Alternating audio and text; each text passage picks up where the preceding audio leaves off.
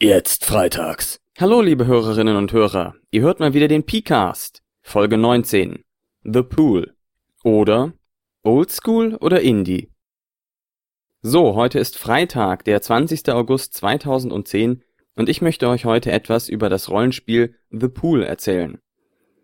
Kurz vorweg, The Pool ist ein freies Rollenspiel. Je nachdem, welche Version man bekommt, hat man ein etwa vierseitiges PDF ursprünglich auf Englisch, gibt es aber auch in Deutsch.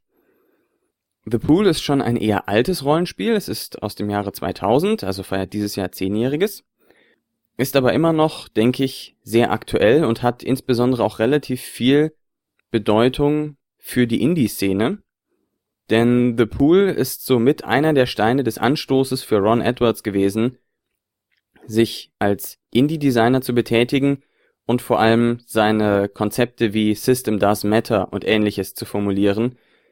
Und er selbst sieht The Pool als eines der einflussreichsten Rollenspiele für ihn und damit auch für die Indie-Bewegung an.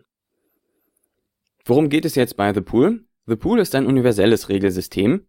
Es eignet sich für erzählerisches Spielen, ist also nicht so sehr auf Simulation oder auf Gamismus betont, sondern mehr auf Erzählen. Und ich glaube, ich werde einfach in diesem Podcast die Regeln erklären, denn es sind denkbar wenige.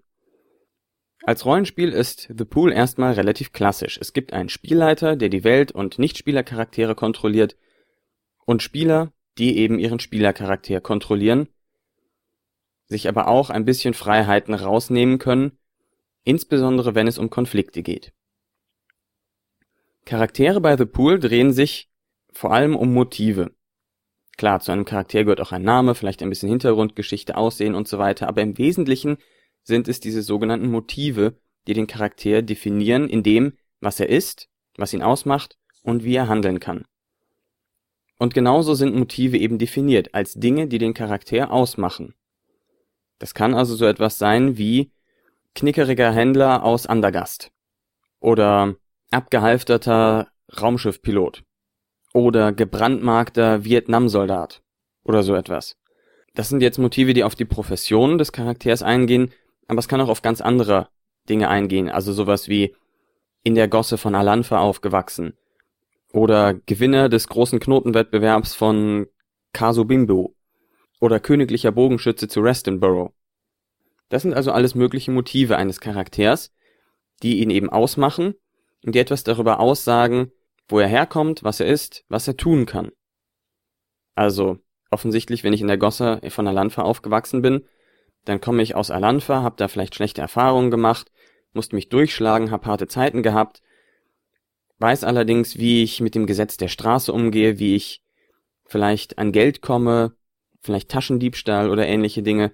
Das würde alles unter dieses in den Gossen von Alanfa aufgewachsen fallen. Dafür könnte man also dieses Motiv jeweils einsetzen, wenn es im Spiel zu einem Konflikt kommt. Wichtig an den Motiven ist, dass sie möglichst spezifisch sind, wie ich das gerade auch schon versucht habe, also nicht einfach sagen Gossenkind, sondern in den Gossen von Alanfa aufgewachsen. Das ist spezifisch. Das deckt sich ein bisschen mit der letzten Folge, die ich hatte, was macht interessante Charaktere aus. Es muss spezifisch, konkret sein. Man muss ganz klare Anknüpfpunkte haben, sowas wie eben Alanfa als klarer Anknüpfpunkt oder dass seine Jugend dort gewesen ist und so weiter und so fort. Und in der Gosse von Alanfa aufgewachsen ist natürlich keinesfalls weniger nützlich als Gossenkind. Aber die Spieler können sich viel mehr darunter vorstellen und es ist viel konkreter im Spiel anwendbar. Deswegen sollte es möglichst spezifisch sein. Es sollte aber auch nicht quantifizieren, also sowas wie bester Bogenschütze von England, denn ob man wirklich so gut ist oder nicht, das entscheidet sich nicht durch das Motiv, sondern durch den Wert des Motivs. Jedes Motiv bekommt einen Wert zugewiesen, von eins bis oben offen. Und dieser Wert sagt aus, wie viele Würfel man benutzen kann, wenn dieses Motiv in einem Konflikt angewendet wird. Das heißt, wie gut man wirklich ist als Bogenschütze in England, entscheidet sich nicht dadurch, ob man da bester stehen hat oder schlechtester, sondern ob es plus eins oder plus fünf ist. Ein Charakter wird also dadurch erschaffen, dass man ihm einen Namen gibt, ein bisschen Hintergrundgeschichte schreibt. Ron Edwards schlägt davor, genau 50 Wörter zu nehmen. Das ist eine Variation. Und dann werden ihm Motive gekauft für 15 Würfel ein Motiv zu kaufen kostet das Quadrat seines Wertes. Also ein Motiv auf 1 kostet einen Würfel, ein Motiv auf 2 kostet 4 und ein Motiv auf 3 kostet 9. Allerdings sollte man darauf achten, dass man nach der Erschaffung noch ein paar Würfel übrig hat. Die gehen dann nämlich in den namensgebenden Pool. Der Pool bei The Pool haha, ist wichtig, wenn auf Konflikte gewürfelt wird. Also üblicherweise wird einfach frei hin und her erzählt im Spiel zwischen Spielern und Spielleiter. Und irgendwann wird dann einer sagen, jetzt möchte ich aber einen Wurf sehen. Zum Beispiel, weil ein Charakter gerade etwas Handlungs- oder Geschichtenentscheidendes probiert. Dann wird eben gesagt, na, du als königlicher Hofbogenschütze von Grestonborough, du willst jetzt den Räuberhauptmann mit einem Pfeil erschießen, noch bevor er fliehen kann. Danach ist auch schwer möglich. Dann wird vielleicht einer der Spieler sagen, Moment, das entscheidet jetzt aber doch viel in der Handlung. Es ist nicht ganz klar, ob das gelingt. Da will ich jetzt einen Konflikt sehen, einen Wurf sehen. Dann werden Würfel gesammelt für den Konflikt. Der Spielleiter gibt ein bis drei Würfel dazu, je nachdem, ob er den Konflikt für einfach oder schwer hält. Einfach wären drei Würfel, schwer wären einer. Der Spieler darf, wenn er ein passendes Motiv hat, die Würfel dieses Motivs hinzufügen. Also zum Beispiel als königlicher Hochbogenschütze würde er natürlich seine Würfel davon kriegen, sagen wir mal plus zwei. Dann hätte er noch plus eins vom Spielleiter gehabt, weil er sagt, ne, das ist schwer im Wald, den zu treffen. Hätte er jetzt drei Würfel. Und der Spieler gewinnt den Konflikt, wenn er mindestens eine Eins würfelt. Es wird mit W6 gespielt. Drei Würfel, eine Eins zu würfeln auf dem W6 kann passieren, kann aber auch gut in die Hose gehen. Deswegen gibt es noch den Pool. Aus diesem Pool kann der Spieler jetzt beliebig viele Würfel, maximal neun, hinzufügen und diese zusätzlich würfeln. Diese Poolwürfel gehen allerdings verloren, wenn der Spieler den Konflikt verliert. Das heißt, das ist ein bisschen Glücksspiel. Ich nehme jetzt zum Beispiel drei Würfel dazu, dann habe ich sechs Würfel, stehen die Chancen gut, dass ich eine Eins kriege. Wenn ich die Eins aber nicht kriege, dann habe ich den Konflikt verloren und verliere auch meine drei eingesetzten Poolwürfel. Andernfalls würde ich die Poolwürfel behalten. Wenn ich einen Konflikt verliere, passiert das, was man sich ganz klassisch vorstellen würde. Der Spielleiter erzählt, wie der Konflikt ausgeht und wieso der Spieler bzw. der Charakter scheitert. Wenn der Spieler den Konflikt gewinnt, dann hat er die Wahl. Dann kann er entweder vom Spielleiter ein bis drei Poolwürfel angeboten bekommen, die dann zu seinem Pool hinzugefügt werden, oder er kann den Siegesmonolog halten. Das heißt, in diesem Falle hat der Spieler dann, ja, sagen wir mal, ungefähr eine Minute Zeit, um den Ausgang des Konfliktes detailliert nach seinen Vorstellungen zu schildern. Natürlich möglichst ansprechend, wenn das zu zäh und träge wird, sollte man unterbrechen. So, das ist im Wesentlichen das Regelwerk von The Pool. Wenn man jetzt eine Kampagne spielt, dann werden am Ende der Sitzung die Würfel auf neun aufgefüllt. Wenn man mehr hat, darf man sie behalten. Und von da darf man dann steigern. Das heißt, wenn man ein neues Motiv kaufen möchte, sollte das natürlich drangekommen sein in der Sitzung. Und das kostet dann wieder das Quadrat der Stufe, auf der man es haben will. Wenn man ein bestehendes Motiv steigern will, was auch drangekommen sein sollte in der Sitzung, kostet das für jeden Schritt, um den es gesteigert wird, das Doppelte des neuen Schrittes in Würfeln. Das ist also ein bisschen teurer, als es direkt auf einem hohen Wert zu kaufen. Das ist im Wesentlichen alles, bei The Pool gibt es keine Lebenspunkte oder irgendetwas. Es gibt keine abgeleiteten Werte oder solche Sachen. Der Tod bei The Pool tritt nur ein, wenn explizit in einem Konflikt der Tod des Charakters auf dem Spiel steht. Und es wird eben alles über diese eine Art von Konflikten gelöst. So, jetzt habe ich das komplette Regelwerk erklärt. Mehr gibt's erstmal nicht zu The Pool. Das stimmt nicht ganz, denn es gibt natürlich eine ganze Handvoll Regelerweiterungen. Allgemein, wie man vielleicht schon sieht an dem System, The Pool ist sehr flexibel. Man hat sehr viele Anknüpfpunkte, wo man Dinge verändern kann, wo man das Ganze auf seinen gewünschten Spielstil tweaken kann. Und da gibt es auch eine ganze große Sammlung von Regelmodifikationen, relativ viel aus dem Forge-Bereich, aber auch von anderen Leuten. Da gibt es eine sehr schöne Seite, die immer noch online ist. Sollte sie mal nicht mehr online sein, zögert nicht mir zu schreiben, ich habe diese Regelerweiterungen alle auf meinem Rechner. Da gibt es zum Beispiel als, wie ich finde, wichtigste Regelmodifikation Antipool, bei der das Gewinnen von Würfeln genau umgedreht wird. Und zwar verliert man die Poolwürfel, wenn man den Konflikt gewonnen hat, und man gewinnt einen Würfel, wenn man den Konflikt verloren hat. Das heißt, so wird das Ganze ausgeglichen, dass man nicht immer alle Poolwürfel reinwerfen kann und damit immer gewinnt.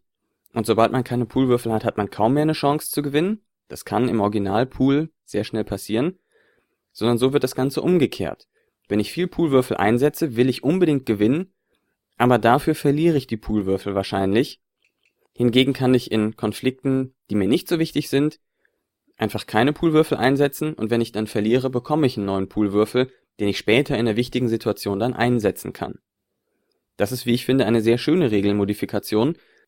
Nach ein, zwei Sitzungen normalem Pool haben wir dann auch sehr schnell auf Anti-Pool gewechselt, weil es einfach ausgeglichener ist. Wie ich gerade schon angedeutet habe, ich habe The Pool schon als Kampagne gespielt, über ein knappes Jahr in der Zamonien-Kampagne. Da hat sich The Pool sehr gut für geeignet. Insgesamt kann man sagen, The Pool eignet sich insbesondere für kurze Spielrunden, die nur ein bis drei Abende gehen, geht aber auch für Kampagnen. Da muss man noch ein bisschen was beachten, das sage ich gleich noch. The Pool ist sehr schnell, ist sehr auf Erzählen fokussiert, weil die Konflikte einfach so wahnsinnig schnell abgehandelt sind. Und es ist eben sehr flexibel.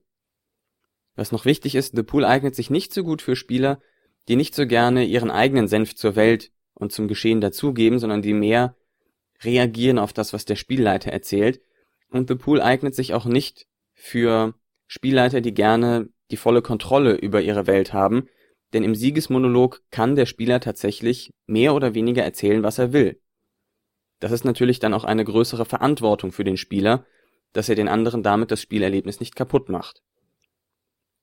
The Pool eignet sich also für Spieler, die gerne selber kreativ sind und Spielleiter, die gut und gerne improvisieren und auf die Vorschläge ihrer Spieler eingehen. Wenn man jetzt eine Kampagne mit The Pool spielt, muss man eben bedenken, das Regelsystem ist wahnsinnig einfach, tritt sehr in den Hintergrund und es gibt sehr wenig Crunch.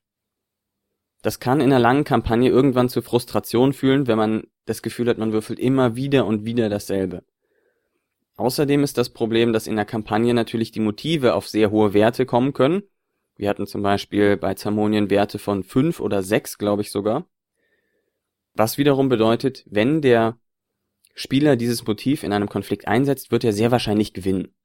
Und das kann es dann irgendwann langweilig machen, wenn man nicht ein bisschen in die Trickkiste greift.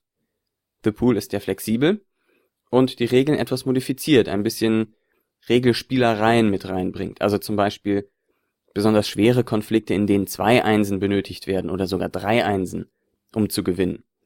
Oder Konflikte, in denen ein Gegner besiegt werden soll, der so etwas wie Hitpoints hat, wo also insgesamt zum Beispiel fünf Erfolge gesammelt werden müssen, um den großen Blutschink zu fällen. Oder indem man einem Objekt, das die Spieler beschützen müssen, Lebenspunkte gibt und dann Stück für Stück immer Angriffe darauf startet, die die Spieler abwehren müssen. So zum Beispiel mit einem Schiff, auf dem meine zamonischen Helden unterwegs waren, das dann von Sturm und Piraten und alle möglichen angegriffen wurde, und die Spieler mussten eben versuchen, das Boot zu beschützen und in Schuss zu halten, damit nicht alle Lebenspunkte aufgebraucht werden und das Schiff dann sinkt.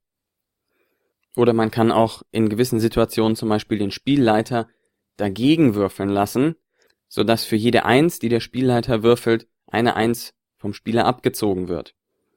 Das hatten wir zum Beispiel bei den gestohlenen Charaktermerkmalen. Da habe ich den Spielern in einem heimtückischen Akt Motive quasi geklaut und dann, wann immer auf dieses geklaute Motiv angespielt wurde, durften sie zwar ihr Motiv werfen, aber ich habe mit Würfeln, mit drei Würfeln dagegen geworfen. Das sind alles so kleine Regelmodifikationen, die man sehr schnell on the fly machen kann, die ein bisschen Abenteuer hereinbringen, spezielle Situationen, eine spezielle Dramatik aufbauen können im Spiel. Da kann man sich auch wunderbar inspirieren lassen, wie ich das gemacht habe bei Amagi Games, das verlinke ich noch unten. Die haben sehr viele schöne solche Gambits, die man eben für fast alle Regelwerke anwenden kann, insbesondere auch für The Pool, weil, wie gesagt, es ist sehr flexibel. Und das macht einfach wahnsinnig Spaß zu spielen. Also, wenn man kreative Spiele hat, eine Welt, in der man als Spielleiter für alles offen ist, die vielleicht nicht ganz bitterböse bierernst ist, sondern vielleicht einen etwas lockeren Touch hat, dann kann man, glaube ich, mit The Pool sehr schön, sehr viel spielen. Es dauert fünf Minuten, die Regeln zu erklären. Habt ihr ja schon mitbekommen gerade. Und das kann ich echt allen empfehlen, sich das zumindest mal anzuschauen und vielleicht einfach mal auszuprobieren. Damit bin ich fast am Ende dieses Podcasts angelangt, nicht ganz. Eine kleine Frage habe ich nämlich noch. Ich hatte ja kürzlich auf meiner Website die Umfrage, was ist Old School?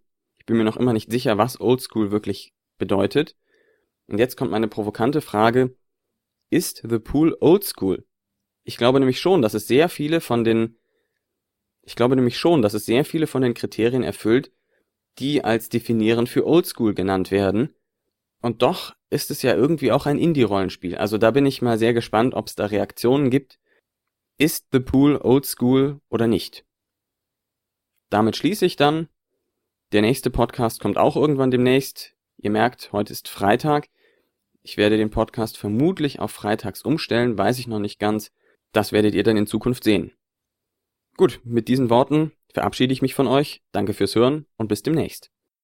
Das war eine Folge des P-Casts, des Rollenspiel-Podcasts von Achim alias Pihalbe mit Tipps, Theorien, Abschweifungen, Interviews und Systemvorstellungen. Vielen Dank fürs Zuhören. Wenn euch diese Folge gefallen hat, dann schaut doch auf pihalbe.org vorbei, hört die anderen Folgen und schreibt mir dort oder per E-Mail unter pcast.pihalbe.org, was ihr zu dem Thema denkt. Bis zum nächsten Mal.